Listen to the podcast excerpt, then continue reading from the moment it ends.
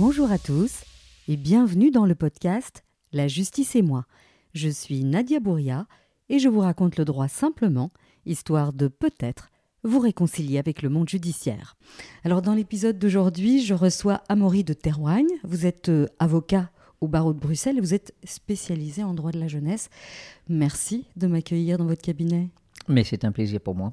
Alors, cet épisode, il est un petit peu particulier parce qu'il m'a été demandé par une fidèle auditrice euh, du podcast. Elle s'appelle Paul et euh, elle s'interroge en fait sur la situation euh, des enfants en danger et elle aimerait avoir des précisions sur la notion d'SAJ, SPJ, le tribunal de la jeunesse et le rôle un petit peu de tous les intervenants qui gravitent autour de toutes ces problématiques. Mais avant de plonger dans le cœur du sujet, je voulais savoir qu'est-ce qui vous a motivé à devenir euh, euh, journaliste, qu'est-ce qui vous a motivé à devenir euh, avocat? Avocat ou avocat de l'enfant? Parce qu'en réalité, je suis devenu avocat il y a une trentaine d'années, en 1992, mais avec un objectif très clair qui était de devenir avocat de l'enfant. Et donc, quand j'ai fini mes études de droit, euh, parce que j'avais des amis qui étaient directeurs d'institutions pour jeunes, euh, j'ai été travailler pendant euh, quasi une année, gratuitement et bénévolement, dans un centre parce que je voulais voir de l'intérieur, quand des jeunes étaient placés, qu'est-ce qui se passait avec les éducateurs, les psychologues, les assistants sociaux qui les, entouraient? Et donc, je suis arrivé au barreau chez un patron qui faisait du droit pénal, donc pas spécialement de jeunesse, parce que la spécialisation jeunesse n'existait pas. Mhm.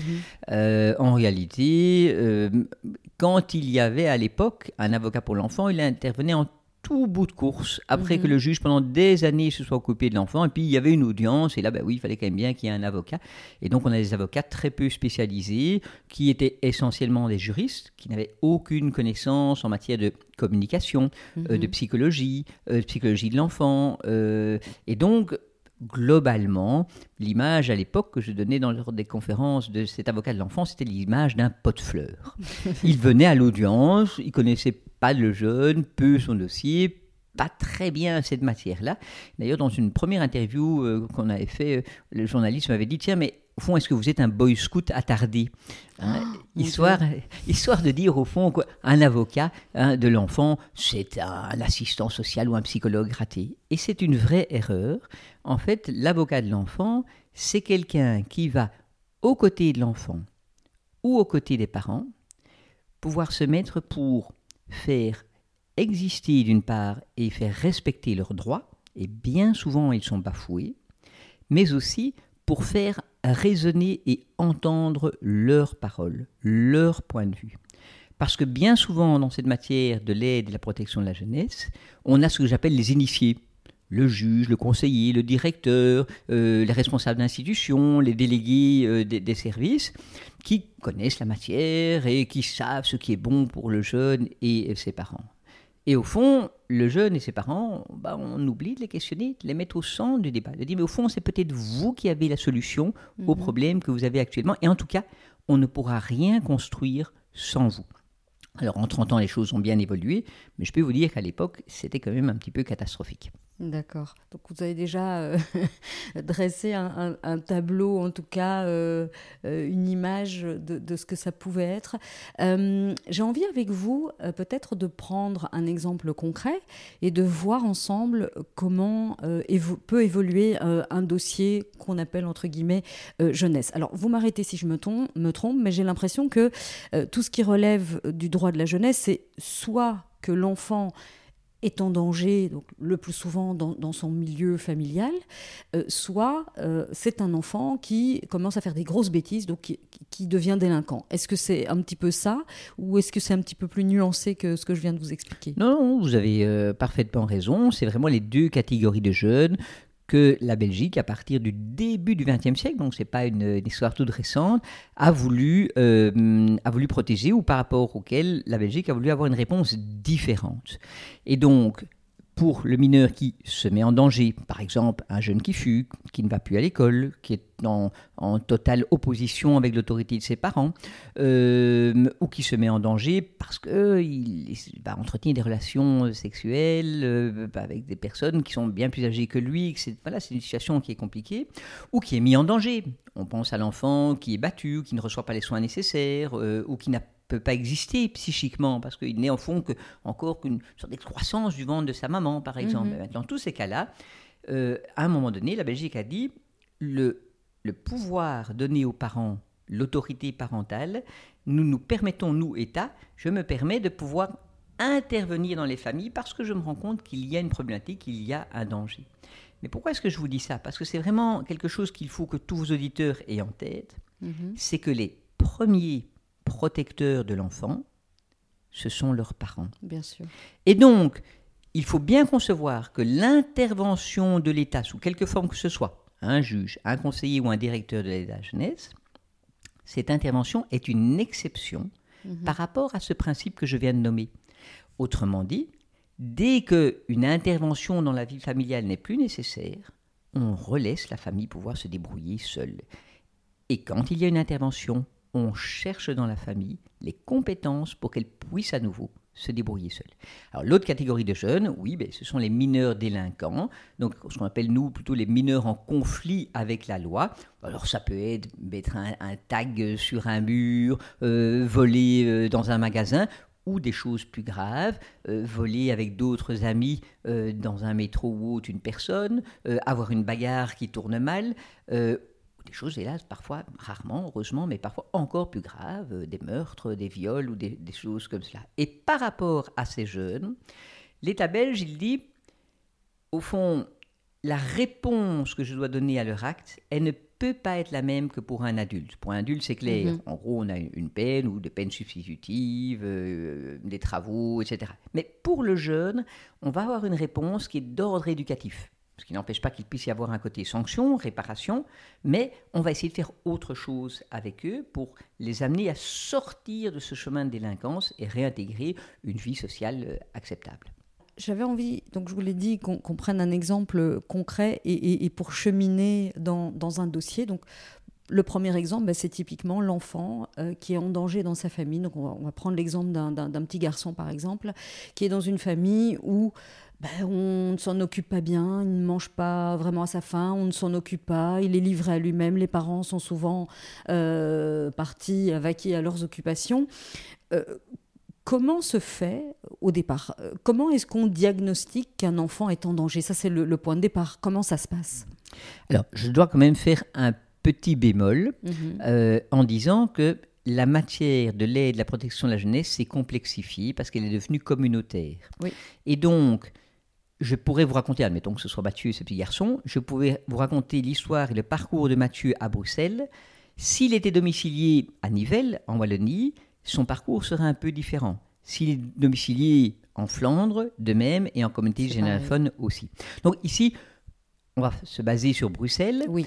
Et voilà, si, on S'il y verra a si des grosses il y a des, nuances. petits- des grosses nuances à mettre. Mais donc attention que Oui. donc, le, le domicile de l'enfant va faire que telle ou telle réglementation sera euh, euh, d'application et ne sont pas totalement les Tout à mêmes. fait les mêmes, tout à fait. Et vous Alors, bien. On imagine que Mathieu, il habite avec ses parents euh, à Bruxelles et que donc, effectivement, alors, généralement, on va avoir ce qu'on appelle d'abord des signalements. Mhm. Donc, si Mathieu est déjà âgé, on peut imaginer une école maternelle ou une école primaire. Ou bien, s'il y a fréquemment des grosses disputes à la maison, on peut imaginer que ce sont des voisins, euh, la famille, qui interpellent les policiers, qui, donc, qui vont venir et constater euh, certaines choses. Et donc, on a ces différents, ces différents signalements qui vont très généralement passer par le procureur du roi euh, et être transmis au... Vous, allez un peu vite. D'accord. Donc, imaginons une grosse dispute à la maison et les voisins en ont assez parce que c'est là, euh, énième dispute et ça hurle et ça crie, on casse des assiettes et on entend cet enfant euh, pleurer, sangloter, etc. Donc, euh, les voisins appellent la police. La police se rend compte que ça fait quand même deux, trois fois qu'ils interviennent. Euh, là, à un moment donné, ils se disent là, c'est plus un hasard, c'est plus. euh, c'est- Il y a une problématique. J'imagine qu'il faut un PV. Voilà, généralement d'ailleurs dans la police, ce sont des sections jeunesse de la police qui sont quand même euh, qui ont été formées spécialement à ce type de problématique-là. Mhm. Ils vont faire un PV et ce PV va aboutir sur le bureau d'un procureur du roi. Mhm. Et ce procureur du roi va dire aïe, là manifestement ce PV-là plus d'autres informations qui se trouvent dans un dossier famille euh, me laissent à entendre que cet enfant est en danger en famille. Alors il y a deux possibilités. Ou bien il dit mais c'est un danger très grave. Cet enfant pourrait demain encore être battu, euh, faire l'objet de sévices sexuels ou autres. Et donc, je dois avoir une intervention très rapide. C'est ce qu'on appelle la procédure urgente. On la verra euh, après. Mais admettons ici que c'est simplement des dysfonctionnements dans la famille Mhm. et manifestement, ça a un impact sur Mathieu. Ce procureur du roi, alors, va envoyer un signalement, une information au premier service qui intervient dans l'aide et la protection, ce qui est le service de l'aide à la jeunesse, qui est dirigé par un conseiller de l'aide à la jeunesse. Donc c'est ce qu'on appelle le SAJ. C'est le SAJ et c'est un service qui intervient avec une philosophie d'in- d'intervention bien particulière, puisque il va essayer de mobiliser la famille autour d'un accord. Il va dire, écoutez, j'ai un constat, voilà, je, je reçois des informations qui me montrent que c'est compliqué. Comment est-ce qu'avec vous, on peut faire en sorte que ce ne soit plus compliqué? Si par exemple, le problème c'était que Mathieu systématiquement ratait l'école, c'est sur ce focus-là que le SAJ aiderait euh, la famille.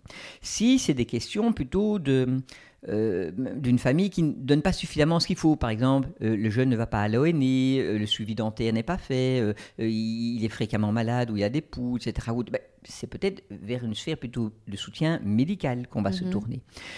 Si on est dans la, vraiment de la maltraitance, ou, mais parce que, ou simplement de la maltraitance indirecte, le jeune vit quotidiennement les disputes, les engueulades de ses parents, avec en plus un problème de boisson, par exemple, etc., Mhm. eh bien là aussi, on va essayer de trouver les services adéquats pour aider la famille. Alors quand vous dites euh, le SAJ va voir avec la famille, comment ça se matérialise dans la pratique? Est-ce qu'ils vont visiter euh, la famille dans la maison ou est-ce qu'ils convoquent les personnes? Comment ça se passe? Alors très généralement, ça se passe par une convocation. Mhm. Et le premier temps, qui est un temps d'investigation, est généralement fait non pas par le conseiller ou la conseillère lui-même, mais par un ou une déléguée, donc l'assistante sociale, qui est en fait un peu le, bras droit du conseiller ou de la conseillère, et qui va donc convoquer, par exemple ici, les parents, Mathieu est peut-être un petit peu petit, euh, on verra si euh, dans le deuxième temps on le voit ou pas.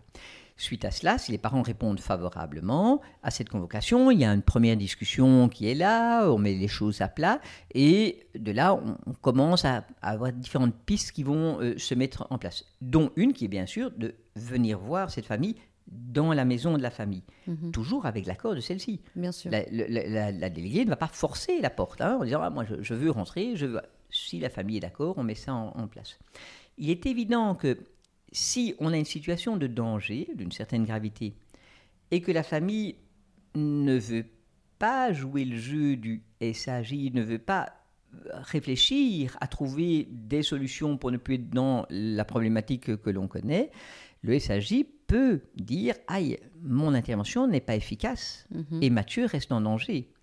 À ce moment-là, le SAJ va transmettre son dossier au procureur du roi en disant écoutez, je pense qu'on va devoir passer dans une autre forme d'intervention qui, elle, est obligatoire et contraignante au niveau du juge. Mais restons au niveau euh, du SAJ. Et donc, on imagine qu'on a eu ces différentes réunions Mhm. euh, où les parents étaient là ou autres. Alors, la première chose que va essayer d'imaginer la déléguée avec euh, les parents, c'est de voir est-ce qu'il n'y a pas tout proche d'eux des services de première ligne Mhm. qui pourraient les aider. On pensait tantôt à Mathieu qui, par exemple, a des problèmes scolaires ou autres. Mais au fond, il y a peut-être trois rues plus loin une école des devoirs Mhm. et qui en plus est en partie payée par la commune et donc est facilement accessible. Euh, il y a des problèmes au niveau nourriture, etc. Mais peut-être qu'on pourrait négocier avec l'école que Mathieu aille à la cantine à midi. Parce que si le soir il mange plus des tartines ou autre, il a quand même un repas chaud qui serait à Mhm. midi. En fait, on trouve des solutions où on mobilise tout le réseau social général avant d'imaginer d'aller vers des services spécifiques qui, eux, sont mandatés par le service d'aide à la jeunesse. Alors si je vous comprends bien, euh, quand euh, le service d'aide à la jeunesse euh, contacte les parents, le meilleur réflexe, c'est quand même de, de collaborer. Oui, même pour dire qu'on on n'est pas d'accord, que le signalement n'était pas exact, qu'il vient de voisins qui leur en veulent, etc. C'est possible. Oui, oui. Mais faire l'autruche, ne ne rien dire et fermer les portes, ça, ça augmente le risque qu'on aille vers d'autres instances qui sont moins agréables, parce qu'elles elles prendront peut-être moins le temps de parler avec les, avec les parents. Elles le feront quand même, malgré Mhm. tout, elles pourront décider malgré eux. Et, et on peut avoir même un, un placement en urgence qui est fait, ce qui est quand même dommageable euh, dans la plupart des cas. Mhm. Donc imaginons que dans le cas de Mathieu, bah, ça, se passe bien, la famille répond positivement, donc on met en place euh, euh, toutes ces solutions que vous avez évoquées, donc par exemple une école de devoirs, ou, euh, etc. combien de temps Enfin, j'imagine, je vais formuler ma question autrement. Est-ce que la famille continue d'être suivie et combien de temps? Alors, il y a une étape dont on va parler, c'est que mhm. donc on a parlé de cette phase un peu préalable où mhm. on apprend à s'apprivoiser, à se connaître entre le service de la jeunesse, sa déléguée et la famille. Mhm. Et puis, il y a ce qu'on appelle l'entretien de formalisation. C'est-à-dire que la déléguée va dire, bah, écoutez, voilà, on est prêt à travailler ensemble, j'ai fait un rapport au conseiller ou à la conseillère, et on va avoir une réunion dans son bureau. Et donc, on va voir qui a cette réunion, le papa, la maman, et l'enfant de plus de 12 ans, qui devrait d'ailleurs marquer son accord. Parfois, pour des raisons spécifiques, un enfant de, moins de 12 ans pourrait être convoqué, mais généralement, c'est l'enfant de, plus de 12 ans qui sera présent. On retrouve là la déléguée, on retrouve euh, la conseillère, et pour l'enfant, euh, s'il a entre 12 et 14 ans, il y a un avocat qui va intervenir. Et là, on va discuter et on va formaliser un accord. Alors, un accord et les mesures prises par euh, le conseiller ont une durée d'un an. D'accord. Mais attention, on se rappelle bien qu'on est dans quelque chose où il faut l'accord de toutes les parties. Au bout de 4 ou 5 mois, tout le monde se dit c'est plus nécessaire, ça roule, on ferme le dossier. D'accord. Au bout de 4 ou 5 mois, la conseillère souhaiterait qu'on continue un peu, mais les parents disent bah non, on pense qu'on n'est plus dans l'état de danger. Ils peuvent choisir de dire on arrête. Ils ne sont pas tenus par l'accord qu'ils ont donné lors de la formalisation, puisque nous sommes toujours dans une aide volontaire. Alors, s'ils choisissent au bout de 4 ou 5 mois, je vais vous donner un exemple, euh, par exemple, par rapport à Mathieu. On imagine que l'accord, c'est de dire, pour l'instant, il y a quand même pas mal de choses à régler dans votre couple, monsieur et madame. Et euh, Mathieu, on va imaginer qu'il est 8-9 euh, ans, on propose qu'il aille en internat la semaine et il rentre chez vous le week-end. Ce pas une institution, c'est un internat, mais voilà, on est d'accord là-dessus les parents sont, d'accord, euh, Mathieu, tout compte fait, va s'y faire des petits copains, etc. Et le premier trimestre se passe comme ça. Et puis, parce que c'est l'hiver, Mathieu, il a de plus en plus de mal le dimanche de retourner à l'internat. Eh bien, on pourrait imaginer qu'au bout d'un temps, les parents disent, dites, on avait pris un engagement de mettre Mathieu à l'internat pendant un an, mais nous, maintenant, après discussion avec Mathieu, on estime que c'est plus nécessaire. Alors que peut-être les problèmes familiaux de papa et maman, ils ne sont pas encore tout réglés. Il n'en demeure pas moins que Mathieu, ben, le lundi après le, retour, euh, enfin, de, retour à l'école après les vacances de Noël, il reste à la maison. Et l'internat va interpeller, ben, Mathieu, il n'est plus chez nous, on mhm. ne l'a plus. Quoi. Et là, la directrice, enfin pardon, la conseillère va reconvoquer tout le monde dans son bureau pour faire le point. Je voudrais vous comprendre, qu'est-ce qui fait que vous voulez arrêter? C'est peut-être une bonne idée, peut-être pas une bonne idée, etc. Si dans sa tête, la conseillère pense que c'est vraiment une bonne idée, parce que Mathieu, s'il doit retourner totalement chez ses parents, va de nouveau être en grande difficulté, parce que justement encore pendant les vacances de Noël, la police a dû intervenir une ou deux fois dans la famille parce qu'il y avait eu des dérapages, etc. Eh bien, elle pourrait dire, écoutez, c'est votre choix, je ne peux pas vous l'imposer, mais si vous ne remettez pas Mathieu en internat, qui pour moi est la protection minimale, je vais peut-être devoir transmettre le dossier de nouveau au procureur du roi et au juge. Mhm. D'accord. Donc il y a, un suivi euh, un peu à la carte en fait. Il n'y a, pas de règles. Il n'y a pas de règles. Et donc dans certains dossiers, les carences dans le milieu familial sont telles que on va peut-être avoir un suivi, un soutien pendant plusieurs années. Mhm. Et dans d'autres dossiers, il ne faudra parfois même pas un an. Hier, j'étais au service de la jeunesse pour une histoire où euh, bah, il y a une dispute entre un grand adolescent et son père, et son père, à un moment donné, euh, le tape. Ce qui n'est pas possible, évidemment, ce qui est interdit. Mais on a un contexte spécial. Cette famille, ils s'aiment bien, ils s'entendent bien. Le jeune avait fait une bêtise, le père avait rouge, il l'a tapé. Bon, on va travailler les choses.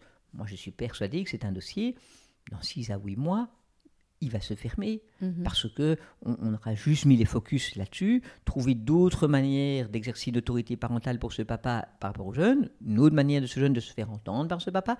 Et voilà, je me trompe peut-être, mais je pense que dans quelques mois, eh bien, hop, ce dossier va bien fonctionner.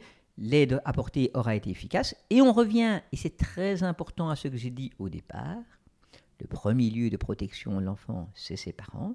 Et donc, S'ils font bien leur job, nous ne pouvons plus intervenir dans la famille. On doit les laisser. C'est vraiment un point important. Mhm.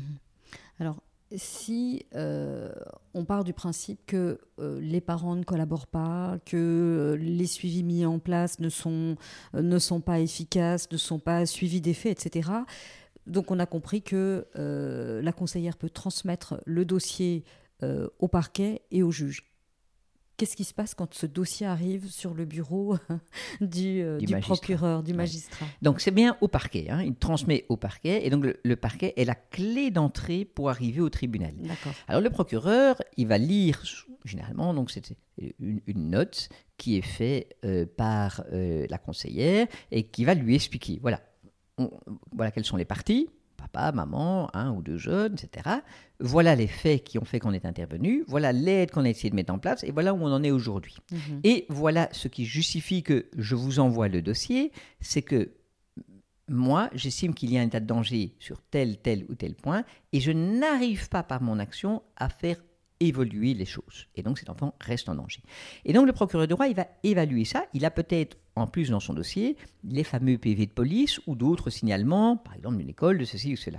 Et, peut-être, je vous coupe, et peut-être le casier judiciaire du papa ou de la maman euh, qui Par exemple, tout à fait. Par mm. exemple, euh, tiens, il y a une instruction en cours contre le papa pour trois bagarres à la sortie de café, euh, etc. Ou de la délinquance, mm. qui ne sont évidemment pas des éléments qui à eux seuls justifieraient hein, qu'il y ait une intervention, mais qui peuvent être teintés le dossier en disant c'est encore plus complexe et il y a donc vraiment une situation de danger.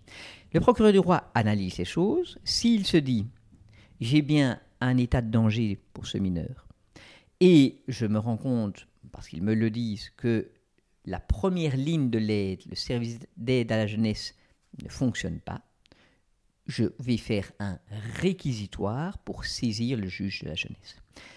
Et là, il y a une différence entre Bruxelles et la Wallonie, c'est qu'à Bruxelles, le juge à jeunesse qui va recevoir ce dossier, il va faire tout le boulot.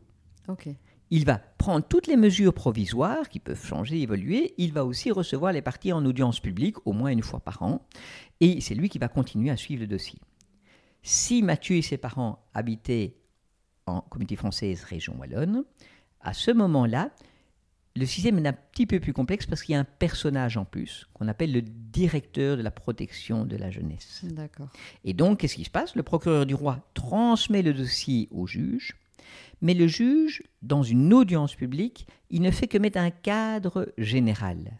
Il va dire oui, nous sommes bien dans une situation pour passer aux mesures contraignantes, donc il y a bien un état de danger et un refus de suivre ou de, de participer à l'aide du service d'aide à la jeunesse euh, et moi, je pense qu'il faut une mesure d'éloignement. Ou moi, je pense qu'il faut une mesure de soutien à la famille, qui sera obligatoire. Et puis, il dit rien d'autre. Il ne dit même pas quel lieu d'éloignement ou quel service va intervenir. Et le dossier alors est transféré au directeur de la protection de la jeunesse qui dit, bah, écoutez, voilà, j'ai reçu ce cadre.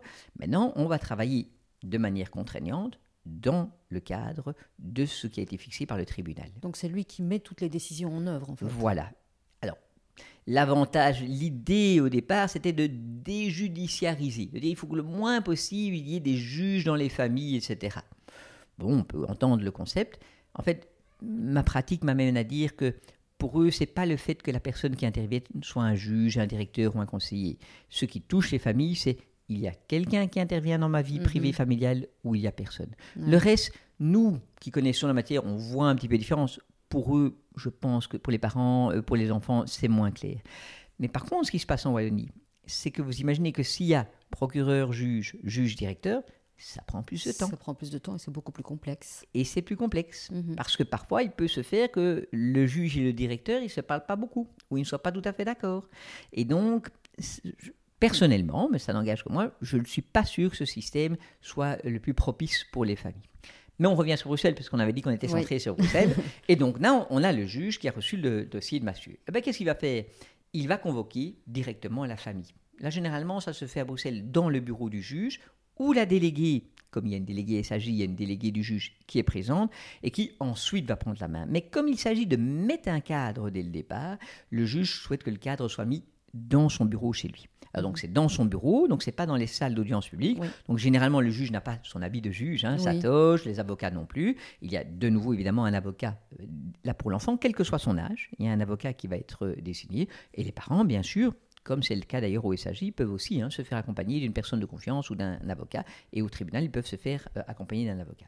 Et là, ben, le juge, il va leur dire, voilà ce que j'ai dans mon dossier. Et moi, ça ne me satisfait pas. Mhm. Alors, où on trouve une solution ici, que je vais par la suite imposer, ou bien on ne trouve même pas de solution et moi j'imposerai ce qu'il me semble dans l'intérêt de cet enfant. Par exemple, pour Mathieu, je vais imposer qu'il doive retourner en internat. Mhm. On en parlait. Ou même dire, eh bien, ce ne sera plus un internat, ça va être une institution maintenant. Parce qu'avec ce qui s'est passé pendant les vacances de Noël, je pense que même les week-ends ou les vacances de Mathieu me posent question. Et mhm. donc, euh, s'il doit être chez vous, donc, euh, je vais passer au stade d'avoir plutôt un placement en institution.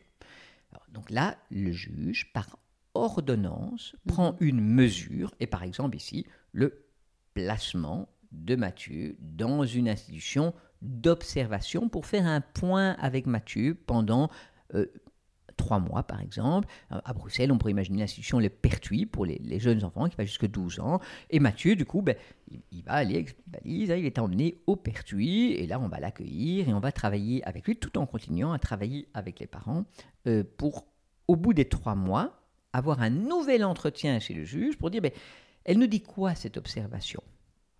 Alors, miracle, les parents ont évolué, euh, euh, ils ont été en thérapie de couple, monsieur maintenant euh, va chez les, ou madame, hein, chez les alcooliques anonymes, on a une belle évolution et tout. les retours de Mathieu dans sa famille ont été en augmentant.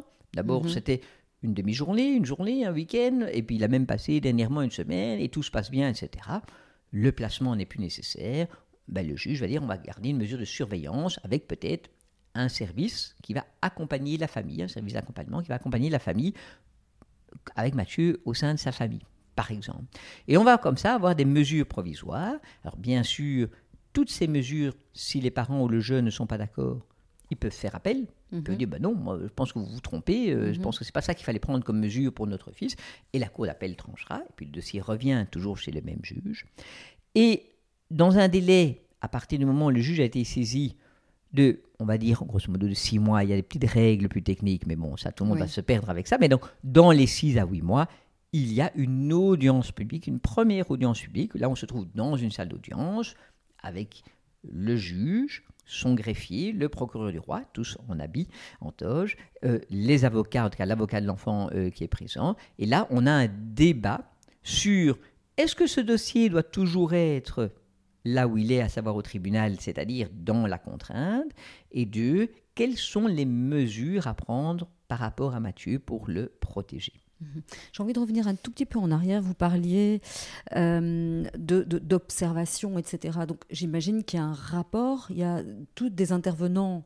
Euh, si par exemple il est replacé dans son, euh, dans son internat, j'imagine que le directeur de l'internat envoie un rapport au, juge ou est-ce qu'il y a encore un autre personnage qui, qui, entre, qui entre en jeu? Comment ça se matérialise dans la pratique? Alors, c'est important parce qu'on touche là de nouveau à la notion de secret de vie privée. Mhm.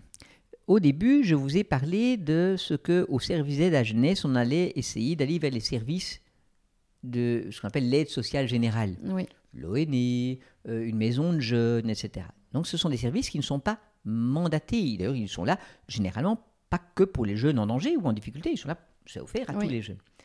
Ces services-là, ils ne font pas de rapport au juge ou au directeur. Mais je viens alors ensuite. Donc, mais c'est important de le rappeler parce que ça veut dire que si on a par exemple une famille qui va d'elle-même voir ce qu'on appelle un centre de guidance, oui. ils sont assurés que le centre de guidance ne va pas derrière leur dos faire un petit rapport au conseiller, au directeur, au juge. C'est vraiment important pour pouvoir aller et se confier. Par contre, lorsqu'on est avec des services mandatés, par exemple si Mathieu est placé dans ce qu'on appelle un SROO, un service résidentiel d'observation et d'orientation, donc un lieu d'orientation, euh, eh bien, ce service, il le dit dès le départ à tout le monde. Il fait alors, un premier rapport dans les trois mois et puis un rapport complémentaire. Ce rapport va aller dans le dossier du juge, si on était chez le conseiller ou chez le directeur, dans le dossier du conseiller ou du directeur. Bien sûr, les parents peuvent aller le lire. Mhm. Bien sûr, le jeune peut, ou via son avocat, être informé de ce qu'il y a dans ce rapport. Il peut d'ailleurs le contester. Mhm. Mais donc, oui, tous ces services, lorsqu'ils sont mandatés par un des trois mandants, conseiller, directeur ou juge, ils ont une obligation de faire un rapport de tout ce qui se ramène, enfin tout ce qui est lié à leur, à leur mission si Mathieu est placé chez moi, ben, comment est-ce que Mathieu évolue chez moi euh, Comment se sont passés les contacts avec les parents euh, Comment est-ce qu'on a pu faire évoluer les retours Etc. Euh, etc. si c'est un service qui intervient en famille, eh bien, sur les objectifs de base qu'on s'était fixés, par exemple, régler le problème d'alcool, accompagner la scolarité de Mathieu, trouver des loisirs structurés pour le jeune qui puisse aller au club de foot ou etc. Eh bien, on va faire un rapport pour dire où ont été les difficultés, comment est-ce qu'on a pu surmonter ou ont été au contraire les forces de la famille mhm. qu'on a pu mettre en exergue. Ça fait l'objet d'un rapport que tout le monde peut lire. Donc il y a une vraie obligation de transparence. Il n'y a pas de dossier caché. Mhm. Ça, c'est pas possible. Mais ça, c'est important parce que parfois, on a l'impression que les services euh, fomentent. Euh, et en fait, donc ça, c'est vraiment important d'expliquer de, au, public qu'on travaille dans la transparence et que tous ces documents peuvent être euh, consultés par l'avocat, en tout cas. C'est vrai. Et la plupart des services vont proposer aux personnes de venir, avant même que le rapport ne soit envoyé, lire ou écouter le contenu du rapport. Et vous avez même des services qui permettent, un certain nombre, euh, aux parents par exemple, ou aux jeunes, après de dire ce qu'ils en pensent. Je ne suis pas d'accord avec telle partie du rapport autre. Donc, évidemment, ce ne sont pas ces parents, le jeune, qui vont réécrire le rapport. Le rapport appartient à l'équipe. Mais on intègre déjà peut-être des éléments de, de divergence euh, qui seraient euh, ceux de, de, la famille. Donc, si on essaie de travailler sans être avec les parents, donc sans être dans la transparence ou etc., ça marche pas. Globalement, ça ne fonctionne pas. Mhm. Ok, donc on, revient au, cas de, Mathieu, et donc il, est suivi par le juge, et on imagine que ça se passe bien, que la réponse est positive, que la famille se restructure correctement, etc. À quel moment est-ce que le juge peut dire bah, maintenant, moi je me retire et j'estime que la famille euh, peut voler de ses propres ailes? Alors, ce qui fait qu'il y a eu intervention du juge, c'est un état de danger. Mhm. Il y a deux possibilités au niveau du juge. La première possibilité, c'est effectivement, comme euh, vous le soulignez, la situation a super bien évolué. On est un an et demi plus tard. Euh, voilà, tout est dans le vert et on peut clôturer le dossier, généralement lors d'une audience publique, avec la position du procureur du roi et de toutes les parties. Et puis le juge rend un jugement où il lève les mesures. Mais il est aussi possible que ce qui n'est plus nécessaire, c'est le recours à la contrainte, c'est mhm. d'obliger la famille mais par contre qu'une aide est encore nécessaire. Et à ce moment-là, ce n'est pas une clôture pure et simple du dossier qui va avoir lieu, mais un renvoi du dossier au niveau du service d'aide à la jeunesse. En disant, mais écoutez, voilà, euh, vous étiez très bloqué, vous ne vouliez pas admettre les choses au début, maintenant on a bien cheminé. Euh, donc, au fond, on n'a plus à vous imposer des choses. On va travailler avec vous. Donc, je vous renvoie vers le service d'aide à la jeunesse. Alors, de nouveau, hein, pour ma pratique avec les, avec les parents de manière quotidienne ou autre, quand je vous dis ça, ça paraît très bien, c'est théoriquement euh, très judicieux, ah formidable, euh, on, remet les parents dans la possibilité eux-mêmes de participer, de décider, etc. Ou autre. Mais dans la réalité, on ne parle pas de grands principes, mm-hmm. on parle de rencontres. Des rencontres entre des professionnels et des personnes. Et moi, ce que je constate, c'est que pour beaucoup de familles, à un moment donné, s'ils se sentent même respectés par un juge ou par un directeur, qu'ils le connaissent, que ça fait deux ou trois ans qu'ils pratiquent, qu'ils ont des contacts avec une déléguée, avec un service ou autre, ça les ennuie de pour les principes de dire que on doit retourner à l'aide volontaire, euh, euh, mmh. qu'ils vont abandonner tous ces gens-là pour retourner chez des personnes chez qui, parfois ils n'ont jamais été ou par, rapport auxquels ils gardent un mauvais souvenir. Et donc c'est toujours là qu'il faut c'est important qu'on ait ces principaux, mais ne jamais, jamais perdre de vue que le droit est un moyen et pas une fin en soi. Et que donc, on travaille avec des vrais gens, dans des vraies situations. Et moi, je pense qu'on peut parfois, je le vois dans ma pratique d'avocat, avoir un passage devant un directeur de la protection judiciaire ou un juge qui pourtant peuvent prendre des mesures malgré la position des parents, mais où on est dans la position beaucoup plus à l'écoute, beaucoup mhm. plus respectueuse que dans certains cas au niveau d'un conseiller ou autre qui, ben voilà, qui dans l'intérêt de l'enfant a peut-être mis un petit peu, un peu de pression, euh, etc. Mhm. Alors, qu'on ne fasse pas dire ce que j'ai pas dit. Hein. Je ne suis pas en train de vous dire que tous les conseillers sont des horribles personnages et tous les juges sont des merveilleux personnages. Pas du tout. On trouve des deux côtés euh, et des choses merveilleuses et parfois, bah oui, euh, des situations où on a un petit peu loupé le coche et, où c'est dommage. Et ça, c'est catastrophique. Je pense que nous tous professionnels, on doit de manière constante et dans une sorte de vigilance pour être respectueux des personnes qu'on a devant nous pour aller chercher, même chez le parent le plus abandonné, le, le plus abîmé, etc., la partie de lui qui peut faire sens par rapport à un enfant. Alors bien sûr, il y a des parents qui sont tellement toxiques que c'est très très réduit, on est bien d'accord. Mais ma pratique de 30 ans m'amène à dire que aller chercher le positif chez les gens, faire preuve euh, d'un regard humaniste dans, mm-hmm. dans, ces situations, amène à des résultats qui sont souvent bien meilleurs que lorsque l'on catalogue et de manière, euh, euh, enfin, sous forme d'anathème, on, on, définit que telle famille, tel parent hein, euh, doit être sorti de la vie de l'enfant, etc. Ça ne marche pas. Enfin, vous avez utilisé un terme tout à l'heure qui, qui, est, qui, qui est, le, hyper important, c'est le, respect de l'autre. Même si un parent est dysfonctionnel, ça n'en reste pas moins un être humain et l'accompagner plutôt que de le, de le fustiger, de le montrer du doigt. Je pense que c'est beaucoup plus. Euh, mm-hmm. euh, oui, ça donne de meilleurs résultats euh, que de le pointer du doigt, je pense. Et c'est tout un travail que d'accompagner un parent. Ça ne veut pas dire qu'on est copain avec le parent. Non. Ça veut dire qu'on peut lui dire écoutez, là, ça marche pas. Oui. Là, c'est pas bon. Là, vous faites du mal à votre enfant. Et je suis sûr qu'au fond de vous-même, maintenant qu'on est en confiance, vous vous en rendez compte. Alors, moi, ce que j'ai envie de faire avec vous, c'est de, trouver le moyen de, de faire autrement. Mm-hmm. Hum. Et pourquoi est-ce que je le fais avec vous? C'est parce que je suis sûr qu'au fond de vous-même, vous avez les capacités de pouvoir y arriver. Mm-hmm. Mais alors j'ai une question à vous poser parce qu'on en a discuté avant de démarrer l'enregistrement. Alors il y a des parents qui sont dysfonctionnels, etc. Il faut les accompagner avec un petit peu de communication et, les respecter. Il y a, moyen d'arriver à, travailler avec eux. Et puis il y a cette catégorie de personnes qui ont euh, un souci euh, psychologique, voire psychiatrique. Et là je pense que la situation est beaucoup plus compliquée en fait. Comment est-ce que vous, vous gérez ça? Alors, euh, parfois c'est très agréable d'être l'avocat et pas le, le, mandant qui doit décider et trancher, hein, parce que nous nous accompagnons simplement, et donc la, la, fonction notamment de juger euh, est, compliquée.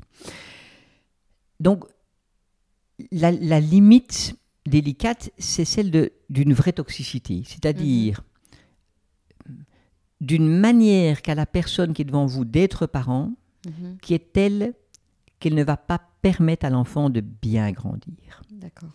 Euh, prenons par exemple le cas assez classique de ce qu'on appelle les parents abandonniques. Donc, ce sont des parents qui euh, ne peuvent pas être dans une constance de leur fonction. Ils ne, vont pas s'imaginer, se penser parents et donc poser les gestes de parents sur la durée. Et donc souvent, leurs enfants vont faire l'objet d'un placement, soit en famille d'accueil, dans la famille élargie, euh, soit dans une institution. Et alors, on voit par exemple souvent ces parents à l'audience publique annuelle arriver et on fait le constat que sur l'année qui a précédé, ils ont peut-être vu deux, trois fois leur enfant, pas plus. Mhm. Et donc leur enfant, il a été en attente, notamment toutes les fois où il pensait que papa ou maman allait arriver et où papa et maman ne sont pas venus. Avec tout ce que ça génère chez cet enfant, tristesse, sentiment d'abandon, euh, anxiété, mhm. colère aussi euh, par moment. Et on est à cette audience et on a euh, ce papa ou cette maman qui dit Oh, main sur le cœur, monsieur le juge, j'avais eu plein de problèmes, mais tout est réglé. Je vous promets, pour l'année prochaine, je vais être parent et euh, vous verrez, tous les week-ends seront faits, etc. Qu'est-ce qu'il vient revendiquer là, souvent? Peut-être un peu présomptueux ce que je dis comme analyste, ah, mais je, je suis assez convaincu que ça. En fait, il vient dire ici, dans un moment qui est très, euh, euh, très figé, hein, une audience publique, on ne se rend pas compte, c'est un moment qui a une charge émotionnelle énorme, qu'on fait passer extrêmement vite, et où on va avoir des professionnels du langage, un petit peu, hein, euh, qui eux manient le verbe, le langage facilement, et des gens pour lesquels il faut beaucoup plus de temps pour mettre leurs idées en forme et pouvoir les exposer. Mais on ne leur donne pas ce temps-là. Il faudrait qu'ils fassent comme les autres, comme les avocats ou autres, ce qui est évidemment impossible. Et donc ce parent, qu'est-ce qu'il vient dire là? Il, vient, dire, ben, ce qu'on a envie d'entendre. Voilà, je ne peux pas admettre et vous dire, je ne peux pas dire que je ne suis pas un bon parent. Euh, Mhm. je, je vais changer, j'aimerais bien. Et il est peut-être très possible que ce papa ou cette maman soit très sincère quand Oui, il va oui. le dire. Il n'en demeure pas moins que si on, on- on cède à, à cette parole en disant Mais oui, monsieur, madame, il n'y a pas de problème, on va réouvrir les vannes et puis on sera déçu l'année prochaine, eh bien, on abîme Mathieu, Isabelle, etc. Et donc, là, il y a des curseurs à mettre et il y a une manière de, de faire. Alors, avec des parents avec des vraies problématiques psychiatriques importantes, syndrome de paranoïa, euh, psychose, autre, qu'importe, etc., euh, parfois, le contact n'est pas opportun, Mhm. vraiment. Il dit que, que tout contact entre le parent et l'enfant vont- va abîmer l'enfant. Et donc, on doit le protéger de ça, bien sûr. Mais malgré tout, deux choses peuvent être faites. La première, c'est de rassurer l'enfant sur le fait que la société essaye malgré tout d'aider papa ou maman. Mhm. Et que donc lui, il peut s'occuper de son job d'enfant, être à l'école, avoir des copains, grandir, etc. Euh, et donc, peut-être, et notamment à sa demande, lui donner des informations. Ah ben oui, écoute, euh, on a demandé, le procureur du roi a dit pour l'instant, ben, maman, elle domicilie à tel endroit, ou elle est maintenant dans une maison avec d'autres personnes dont on s'occupe. Parce Ouais. que quand elle- on a ces problématiques-là, problématiques-là il faut euh, qu'on puisse euh, les, aider, etc. Et donc, voilà, ça peut apaiser l'enfant qui, du coup, peut euh, pleinement vivre sa vie euh, d'enfant. La deuxième chose, c'est que si le contact avec l'enfant n'est pas bon parce que ce serait toxique, ce que souvent le parent ne perçoit pas, Non. lui, hein, euh, Mhm. comme tel, il n'en demeure pas moins que l'on garde une obligation de donner des informations à ce parent. Donc d'aller chercher dans ce qu'il peut encore être de parent et donner des informations sur son enfant. Voilà, pourquoi pas, de temps en temps, pourquoi pas une photo de votre enfant. Mhm. Euh, voilà, vous avez la possibilité d'aller chez la déléguée et qui pendant une demi-heure, une heure, va vous expliquer comment Mathieu a grandi, où est-ce qu'il en est à l'école pour l'instant, quel type de loisirs il fait, euh, euh, etc. Et donc, bien sûr, ça ne, va pas satisfaire ce parent qui estime qu'il n'y a aucun problème et que normalement il devrait voir euh, son enfant, mais en tout cas, on, on propose à ce parent euh, d'avoir un minima des informations euh, sur son enfant et par ce biais-là d'exister comme parent. C'est compliqué, hein, ce sont Mhm. des dosages euh, difficiles et d'autant plus difficiles qu'on sort d'une période, d'une dizaine d'années qu'on a appelé une période du tout en famille. Oui. En fait, pendant bonne partie euh, du XXe siècle, lorsqu'une famille dysfonctionne, la solution proposée par l'État belge, c'est on prend l'enfant et on le met ailleurs. Dans une institution, une charité, une famille d'accueil, adoption dans certains cas, voilà. Et puis, il y a eu des abus, évidemment, par rapport à ça. On on a vraiment trop écarté certains parents alors qu'on aurait dû les aider et du coup permettre à l'enfant de rester euh, en famille. Et donc, il y a eu une autre, euh, une autre logique, euh, une autre philosophie d'intervention qui a été de dire non, non, il faut absolument laisser l'enfant en famille. C'est le meilleur milieu pour lui. Et dans certains cas, Dans certains ça cas. a fait des dégâts, Ouais. vraiment des dégâts. Et on peut faire l'hypothèse, peut-être de nouveau un peu préemptueuse, que le fait que plus d'enfants, depuis déjà un certain nombre d'années, doivent être euh, pris en charge par des milieux de type psychiatrique, Oui. Pourrait être lié au fait que du coup, au nom de cette idéologie du tout en famille, on a laissé des enfants chez des parents qui ne pouvaient pas, à minima, suffisamment bien fonctionner pour permettre de ces enfants, à ces enfants de bien grandir. Et donc, on se retrouve avec des adolescents ou des jeunes adultes qui ne sont pas sur leurs deux pattes, Oui. qui vont tout le temps claudiner, Mhm. qui vont eux-mêmes avoir des affects dépressifs ou autres, euh, ou être borderline, etc. Alors, de nouveau, c'est sans doute une vision un peu simpliste, c'est plus compliqué que ça. Oui. Mais malgré tout, de nouveau, ma pratique de 30 ans m'amène à dire que toute, po- toute position trop idéologique n'est pas bonne. Amaury est tellement passionné que je n'ai pas remarqué que nous parlions déjà depuis presque trois quarts d'heure. Je vais donc euh, arrêter l'enregistrement ici et je vous propose de diffuser la suite de son interview la semaine prochaine. Et comme d'habitude, euh, je vous invite à commenter, à poser vos questions et surtout à vous abonner via votre plateforme d'écoute préférée. Et moi je vous dis à la semaine prochaine.